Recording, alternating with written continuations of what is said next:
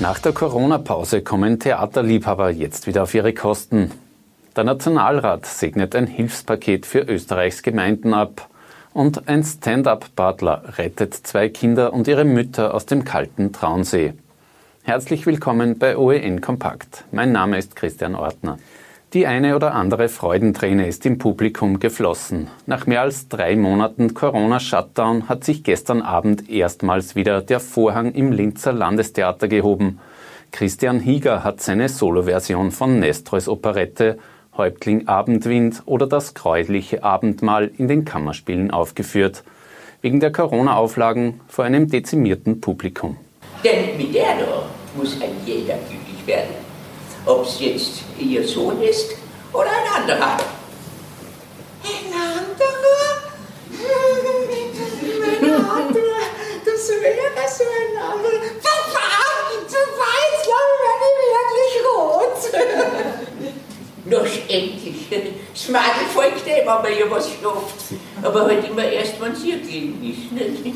nicht nur das Virus ist ansteckend, sondern auch das Lachen. Und wenn die Leute näher beieinander sitzen, dann können sie sich zwar anstecken, aber auch mit Lachen. Und das hat man dann schon gemerkt, dass das ein bisschen braucht hat, bis sie sich das traut haben, die Leute. Bis 5. Juli werden jetzt im Musiktheater und in den Kammerspielen Sondervorstellungen aufgeführt. Österreich weitet die Reisefreiheit um ein wichtiges Urlaubsland aus. Ab Sonntag gibt es keine Beschränkungen mehr für Reisen nach Spanien bzw. die Rückkehr nach Österreich. Damit können die Österreicher jetzt wieder uneingeschränkt in 32 europäische Länder reisen. Reisewarnungen gelten in Europa nach wie vor für Schweden, Portugal und Großbritannien, sagt Außenminister Alexander Schallenberg. Aber auch die werden natürlich laufend von uns evaluiert und sobald wie möglich werden wir hier natürlich auch weitere Schritte ankündigen. Eine Milliarde Euro für die österreichischen Gemeinden. Dieses Corona-Hilfspaket hat heute der Nationalrat abgesegnet. Konkret wird sich der Bund mit bis zu 50 Prozent an kommunalen Projekten wie Straßen, Kindergärten oder Feuerwehrhäusern beteiligen. SPÖ und FPÖ haben dem Paket zwar widerwillig, aber nach dem Motto besser als nichts zugestimmt.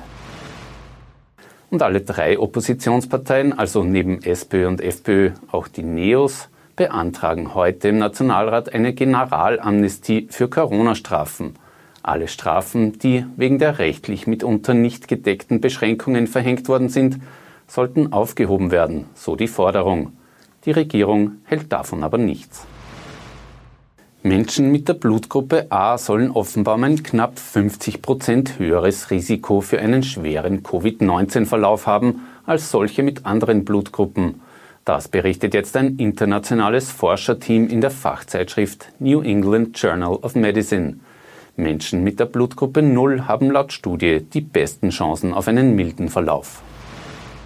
Seit dem Beginn der Corona-Krise sind in Österreichs Frauenhäusern um 43 Prozent mehr Anrufe eingegangen. Unter anderem haben die Ausgangsbeschränkungen und die wirtschaftlichen Auswirkungen der Corona-Krise das Problem der häuslichen Gewalt verschärft. Zudem sind auch mehr Betretungsverbote und Anzeigen ausgesprochen worden, die meisten Mitte April.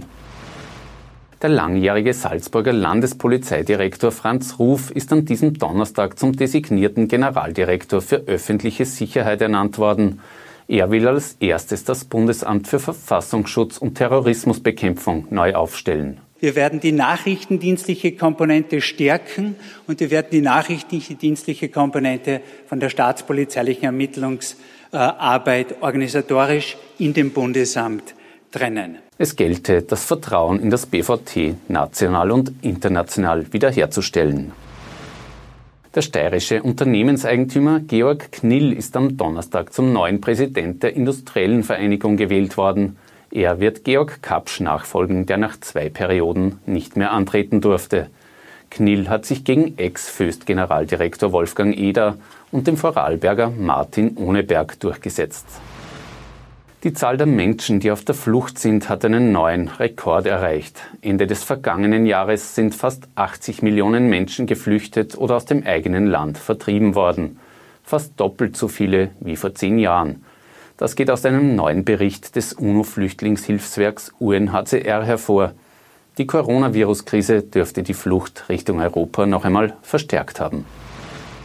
In den USA hat die Staatsanwaltschaft Mordanklage gegen jenen Polizisten erhoben, der am Freitag den Afroamerikaner Rayshard Brooks in Atlanta erschossen hat. Nach George Floyd ist Brooks bereits der zweite Schwarze, der innerhalb weniger Wochen in den USA durch Polizeigewalt getötet worden ist. Der Tod des 27-Jährigen hat die landesweiten Proteste gegen Rassismus und Polizeigewalt weiter angeheizt. Ein Stand-up-Paddler ist am Mittwoch am Traunsee zum Lebensretter geworden. Wie die Polizei heute berichtet, sind in Ebensee zwei Mädchen, fünf und sechs Jahre alt, von der Strömung des Traunausflusses vom Ufer fortgetrieben worden. Die Mütter der beiden sind in das 17 Grad kalte Wasser gesprungen, haben es aber nicht geschafft, den Kindern zu helfen. Ein 45-Jähriger hat die Hilfeschreie der vier gehört und sie mit seinem Board gerettet. Am Freitag wollen die Kicker der SV Ried den nächsten Schritt in Richtung Meistertitel machen. Im Schlager der zweiten Liga treffen die Oberösterreicher auf die Young Violets aus Wien.